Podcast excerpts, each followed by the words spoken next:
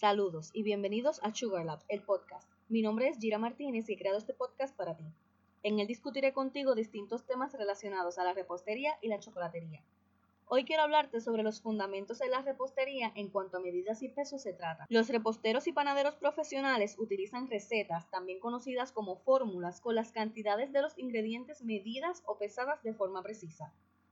La distinción entre los productos horneados a menudo se encuentra en la proporción de los ingredientes, es decir, la cantidad de cada uno en las distintas recetas.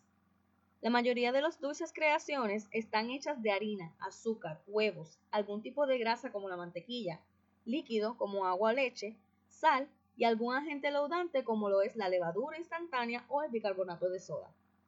Generalmente los ingredientes son calculados por peso o volumen. El peso es una medida de la fuerza de atracción gravitacional entre dos objetos y se define en muchos libros de repostería como la masa o la pesadez de un ingrediente. La masa en ocasiones se define como la cantidad de materia o el peso de un objeto. En cuanto al volumen, el mismo mide la cantidad de espacio que ocupa un ingrediente. Cada uno de estos métodos para medir llevan a diferentes resultados. En la repostería, las medidas en volumen son utilizadas para medir líquidos ligeros tales como agua, licores, aceites y leches, entre otros. Por otra parte, los líquidos espesos como la miel y corn syrup deben ser pesados para obtener una medida exacta. Las medidas son una parte esencial en la repostería y las mismas deben ser exactas y constantes en todo momento.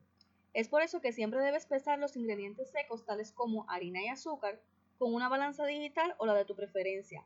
Y de no tener una balanza al momento, puedes utilizar tazas y cucharas de medir ingredientes secos.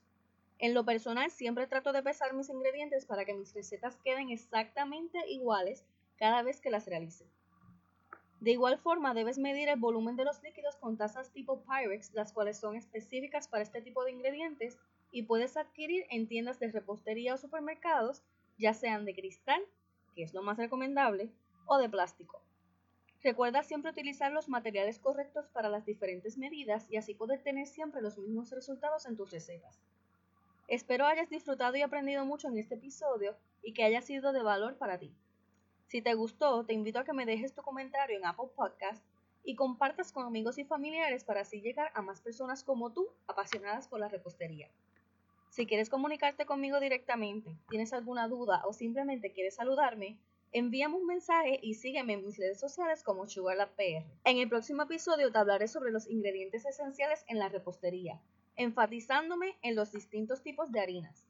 Y recuerda, únete a esta aventura para juntos crear una dulce química entre la repostería, tú y yo. Hasta la próxima.